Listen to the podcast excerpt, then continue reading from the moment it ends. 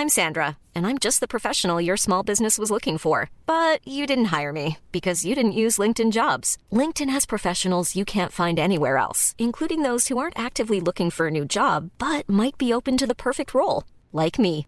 In a given month, over 70% of LinkedIn users don't visit other leading job sites. So if you're not looking on LinkedIn, you'll miss out on great candidates like Sandra. Start hiring professionals like a professional. Post your free job on linkedin.com/people today.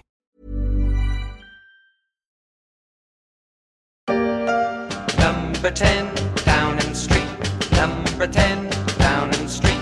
That's where all the rules are made concerning you and me. Truss ou Richie Sunak, ce sont les deux finalistes en lice pour l'accession à la tête du Parti conservateur, préalable à une entrée au 10 Downing Street pour succéder à Boris Johnson au poste de Premier ministre britannique. Une succession qui s'annonce complexe dans l'ombre de Johnson, qui a beaucoup pesé ces dernières années sur l'économie et la diplomatie britannique.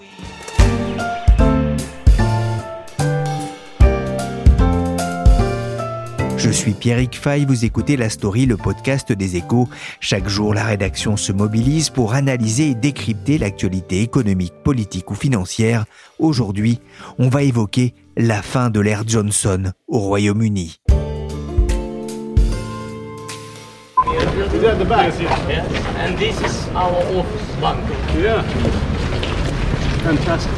Vous entendez en ce moment la bande-son d'une vidéo diffusée par les services du 10 Downing Street.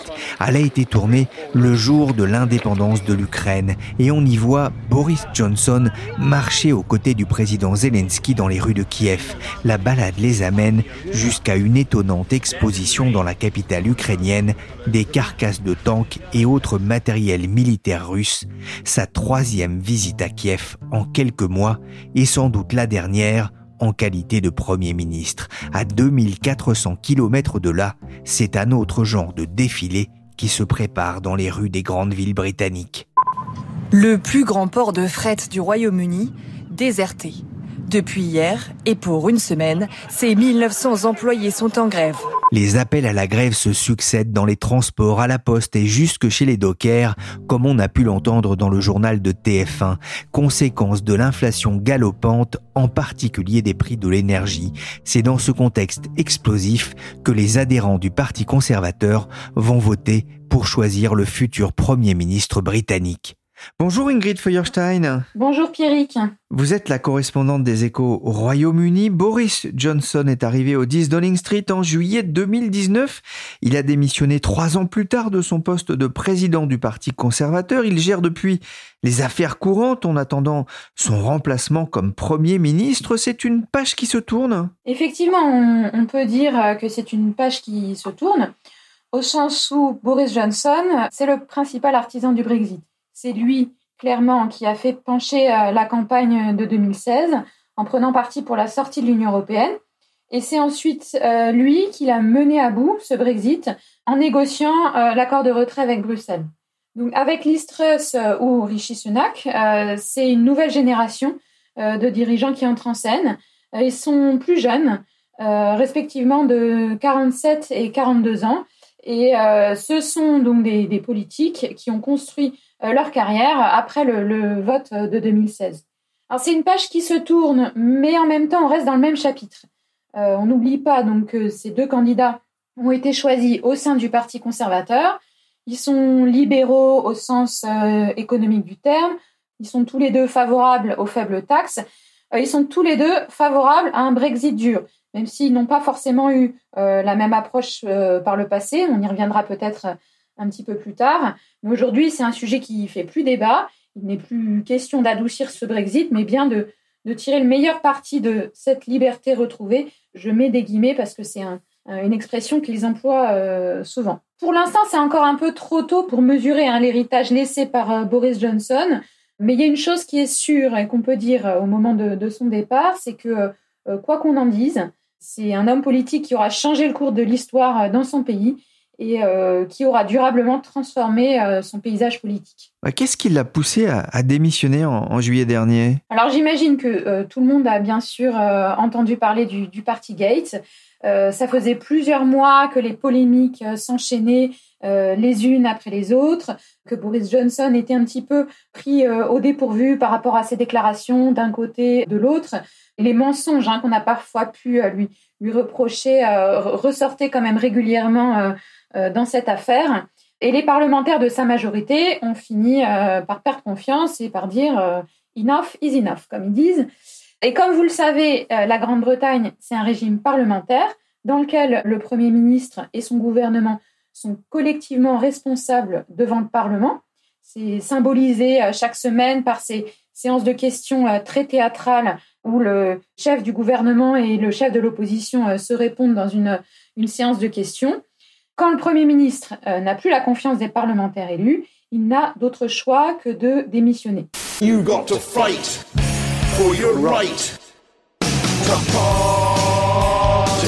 La chanson du Partygate en référence à ces fêtes organisées au 10 Downing Street en plein confinement covidien en Grande-Bretagne, la goutte d'eau qui a fait déborder le vase de la patience des parlementaires qui ont fini par lâcher Johnson, suspecté aussi de leur avoir menti. Mais la cote du Premier ministre au sein de son parti avait déjà diminué après plusieurs scandales ces derniers mois. S'il a résisté à une première motion de censure, la démission de deux ministres importants, dont Richie Sunak, en charge des finances, aura eu raison de son acharnement à rester à ce poste. Mes amis, en politique, personne n'est indispensable et notre brillant système darwinien produira un autre dirigeant tout aussi déterminé à faire avancer ce pays dans les moments difficiles.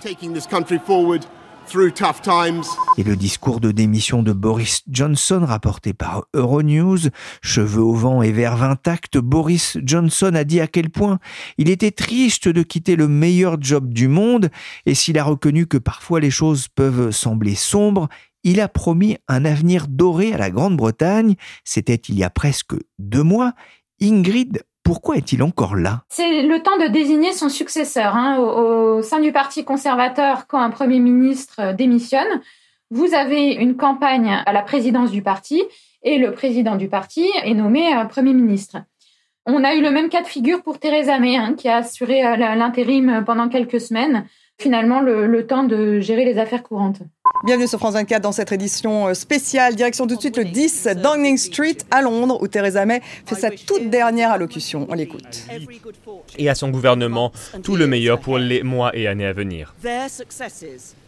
Leurs réussites seront les réussites de notre pays et j'espère qu'il y en aura de nombreuses. Boris Johnson a remplacé Theresa May en 2019, une première ministre fragilisée dans son propre camp à l'époque par sa difficulté à faire accepter son plan en faveur du Brexit. Theresa May avait souhaité beaucoup de réussite à, son successeur, on vient de l'entendre. Quel est le bilan de, Boris Johnson? La première chose qu'on peut dire, hein, bien sûr, euh, c'est que c'est un mandat qui a été riche euh, en événements. Euh, et qui a été placé sous le signe de la gestion de crise permanente. On a eu d'abord le Brexit, la pandémie, bien sûr, l'invasion de l'Ukraine et puis euh, ses conséquences économiques intérieures pour l'inflation, pour l'augmentation des, factures d'énergie. Si on veut dresser un, un, bilan, le principal héritage de Boris Johnson, peut-être ce qui restera dans l'histoire, c'est que quelque part, il a débloqué l'impasse du Brexit. Il faut se rappeler que quand il arrive au pouvoir en, en 2019, son pays est dans une crise institutionnelle. Ça fait euh, près de quatre ans qu'on débat du Brexit et qu'on n'en sort pas. Euh, l'accord de Theresa May a été rejeté à plusieurs reprises. Et arrivant dans ce contexte-là, Boris Johnson promet aux Britanniques de mener à bien le, Brexit. Donc son slogan, c'était Get Brexit Done. Et d'une certaine manière, il y est arrivé. Alors, il y est arrivé avec des moyens controversés, voire à la frontière de, la légalité, puisque vous vous souvenez qu'il avait suspendu le Parlement, et puis, il a signé donc ce protocole sur l'Irlande du Nord dont on parle euh, beaucoup aujourd'hui, mais euh, qui n'a pour l'instant toujours pas euh, appliqué. Et puis, c'est aussi, on va dire que la quadrature du cercle du Brexit n'a pas non plus été complètement résolue, puisque justement, par rapport à ce statut de, douanier de l'Irlande du Nord, la question n'est toujours pas réglée et quelque part a été reportée et devrait être réglée par son successeur.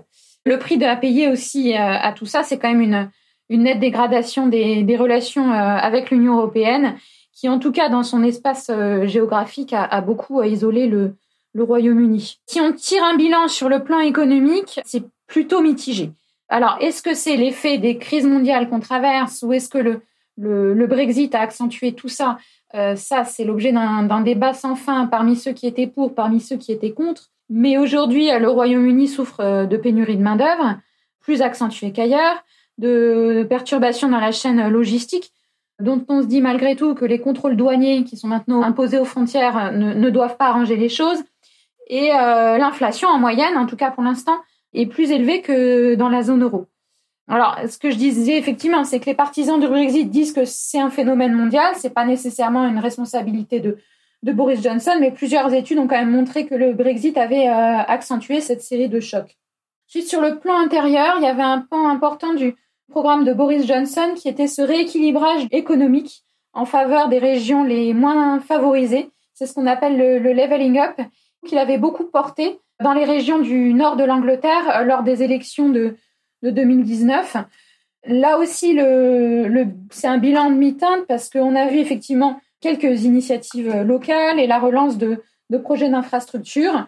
Mais pour les électeurs de ces circonscriptions, le compte n'y est pas. Et puis les, difficultés que risquent de traverser les finances publiques britanniques euh, avec l'inflation et la remontée des, taux d'intérêt euh, pourraient mettre en, danger cette politique. Alors à son actif, à Boris Johnson, il reste quand même le, soutien à l'Ukraine, dont on a aussi parlé un peu au début, puisque le Royaume-Uni a été l'un des premiers pays à alerter sur le risque d'une invasion russe et, à livrer des armes à l'Ukraine. le, le Partygate, hein, ça a sonné comme une fin de partie pour euh, Boris Johnson, Premier ministre, mais il garde quand même un, important pouvoir euh, d'influence au sein du parti. Oui, alors de manière assez surprenante, parce qu'il a été renversé par sa majorité, il reste populaire au sein du parti.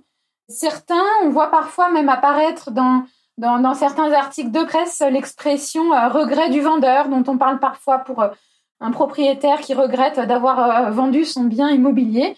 c'est difficile de dire si ce sentiment est répandu ou pas, mais clairement, dans cette campagne, même s'il ne s'est pas exprimé, prononcé en faveur de l'un ou de ou l'autre des candidats, il a continué de, de, jouer un rôle puisqu'il a indirectement soutenu Liz Truss et qui elle-même, finalement, en affichant sa fidélité à, Boris Johnson et en disant je ne suis pas euh, celui qui a planté un, couteau dans le dos de notre Premier ministre, a réussi à, gagner euh, l'adhésion des, militants. Alors, est-ce que ça va jusqu'à un possible retour de, Boris Johnson?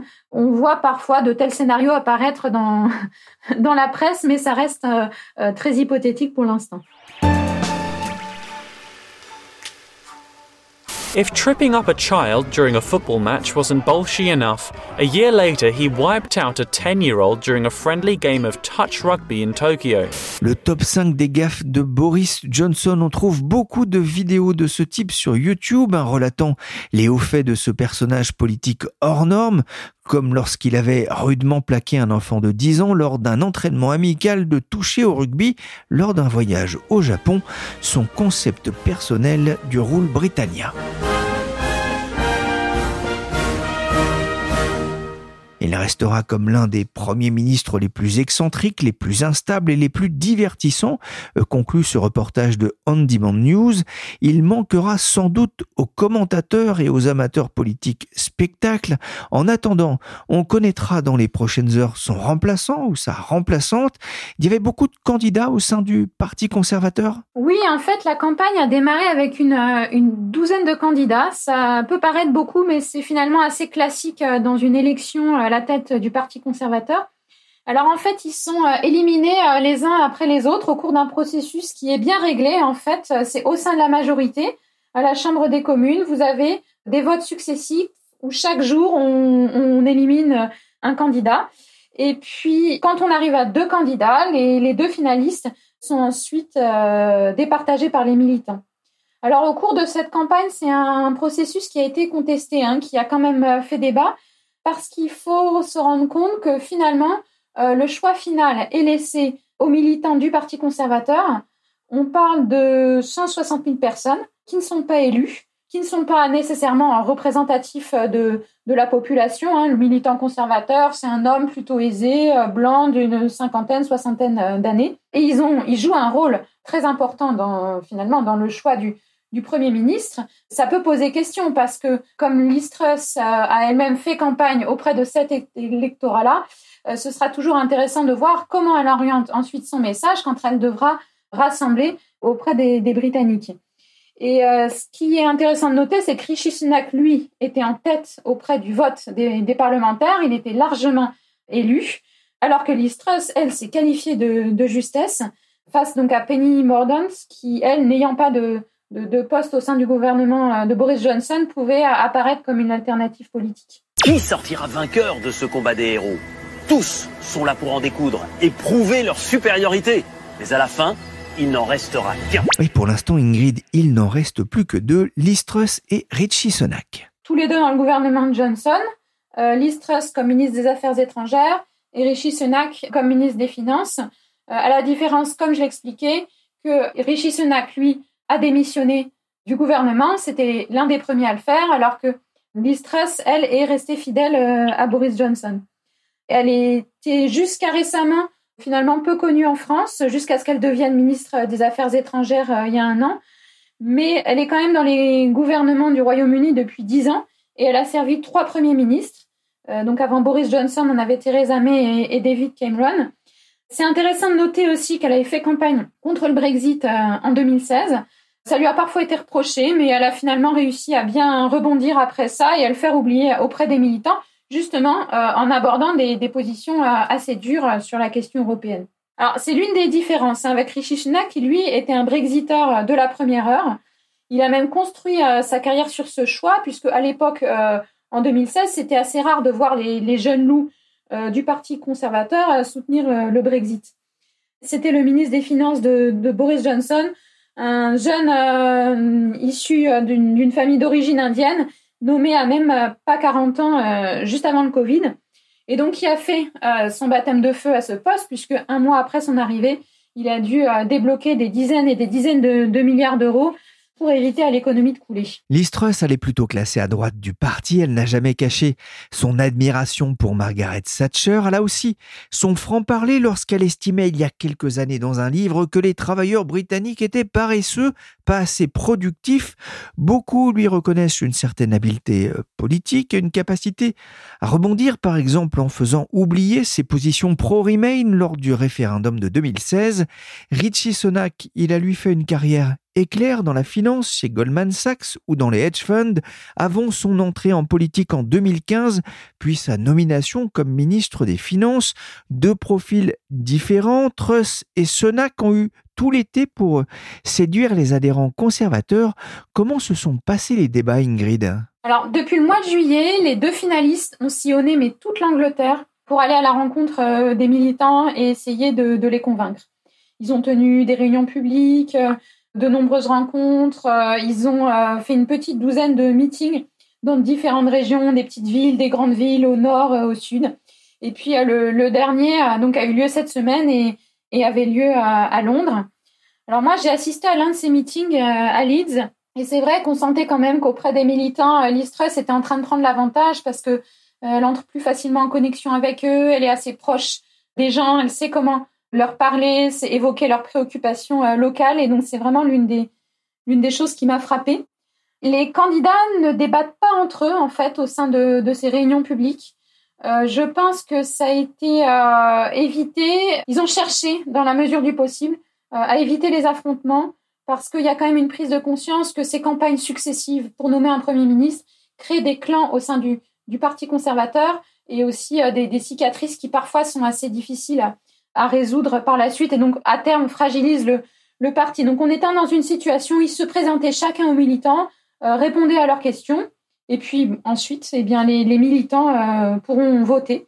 Donc ils ont jusqu'au 2 septembre pour le faire et ils, voteront euh, en ligne ou, par correspondance. On connaîtra assez vite hein, le nom du, du, nouveau Premier ministre. Il y a un favori? Alors très clairement, Listrus est, est donné favorite, hein, si on en croit les sondages. Vous avez eu plusieurs sondages, chacun avec euh, des, des, méthodes différentes. Euh, vous n'en avez pas un qui donne Rishi Sunak euh, vainqueur. Je peux vous en citer un qui est celui de YouGov et qui donne 66% des voix pour Liz Truss et 34% pour Rishi Sunak. Sauf coup de théâtre, elle devrait l'emporter. C'est un retournement étonnant parce que en janvier, quand le, le Partygate a éclaté, Rishi Sunak lui était clairement perçu comme favori pour lui succéder. Il était très populaire, euh, notamment grâce à, son intervention dans, le cadre du Covid. mais depuis, son image a été écornée alors par plusieurs choses. D'une part, vous avez, il y a une polémique sur le statut fiscal de sa femme qui là n'est pas du tout passé auprès des militants. Vous avez eu le fait qu'il a écopé d'une amende lui aussi dans, le Partygate parce qu'il était euh, présent à, l'anniversaire de, Boris Johnson. Donc euh, ça, ça a aussi un peu mis en doute son message euh, d'intégrité, d'honnêteté. Et puis finalement, sa démission, comme je l'expliquais, qui avait marqué le début de la fin pour Boris Johnson et avait été le début de toute cette série de, de démissions au sein du gouvernement, ça n'a pas tellement payé dans, dans, le débat sur la campagne. Il aurait pu se présenter comme celui qui était le, le garant de l'intégrité, mais ce n'est pas tellement un sujet qui est revenu dans, dans la campagne. Et finalement, Liz en restant fidèle à Boris Johnson, a tourné la campagne à son avantage. Je vais préciser d'ailleurs hein, que Richie Sunak, hein, c'est l'époux d'une créatrice de mode indienne, fille d'un milliardaire, le fondateur de l'entreprise informatique Infosys. dans un contexte de flambée des prix en Grande-Bretagne, son aisance financière pourrait peut-être lui coûter des voix. Quand Richie Sunak parle du fond des dossiers, Liz parle de ce que vivent les gens. C'est un peu ce qui ressort de la campagne en Angleterre, une opposition de style. D'un côté, le gendre idéal, de l'autre, l'héritière pragmatique de Thatcher, pour résumer, quelle que soit l'issue du vote, ce sera aussi un, symbole de l'après-Johnson Effectivement, c'est une nouvelle génération hein, de, politiques qui entre en scène. Euh, ils sont plus jeunes, ils ont construit leur carrière euh, politique après le référendum de, 2016. Et dans le cas de Rishi Sunak, on pourrait noter que ce serait la, la première fois qu'un Premier ministre euh, serait issu d'une minorité euh, ethnique. En fonction du gagnant, quelle orientation pourrait prendre euh, la Grande-Bretagne par rapport aux années Johnson? Alors effectivement, on disait c'est une page qui se tourne, mais on va rester dans, dans tous les cas dans la continuité de la politique menée par Boris Johnson. Par exemple, il a été très peu question du Brexit pendant cette campagne, sauf peut-être pour aller au bout de ce Brexit. Euh, c'est-à-dire euh, se débarrasser de lois euh, héritées de l'époque où, le Royaume-Uni appartenait à l'Union européenne. Il a été beaucoup question de l'appartenance du pays à la Convention européenne des droits de l'homme. Alors pourquoi? Parce que c'est, il en est question dans, la politique de renvoi des migrants vers le, Rwanda que le, pays est en train de, mettre en place pour mettre fin à l'immigration illégale dans la Manche. Euh, sur l'Irlande du Nord, la position des deux candidats est claire. Il faut aller euh, au bout du projet de loi, donc qui est en discussion actuellement et qui euh, démantèlerait les, grandes parties du, protocole douanier signé après le Brexit. Et Liz même dit très clairement qu'elle est prête à, aller à l'affrontement avec Bruxelles sur ce sujet. Ensuite, vis-à-vis de la France, est-ce qu'on peut en, attendre un, changement des relations entre la, France et, le Royaume-Uni. Là aussi, on, peut en douter. Alors, euh, Rishi Sunak lui avait un, discours plutôt modéré, mais euh, je crois que personne n'a oublié que Liz Truss, euh, pendant la campagne, lorsqu'on lui a demandé si Macron était un ami ou un ennemi, elle a répondu Joker. Donc, c'est pas sûr que si elle devient Premier ministre, elle adoptera une, tonalité beaucoup plus conciliante. Ton ami, c'est moi. Je suis ton ami. Et voilà qui promet. On reparlera dans quelques jours avec vous, Ingrid, des défis qui attendent le ou la future locataire du 10 Downing Street. Le résultat devrait être connu ce lundi. Merci Ingrid Feuerstein, correspondante des Échos à Londres. Cette émission a été réalisée par Willy Gann, chargé de production et d'édition Michel Varnet. La story est disponible sur toutes les plateformes de téléchargement et de streaming de podcasts comme Apple Podcast, Podcast Addict, Castbox ou encore Spotify et Deezer. Vous pouvez même demander à Alexa de lire le dernier épisode de la story des Échos sur Amazon Music.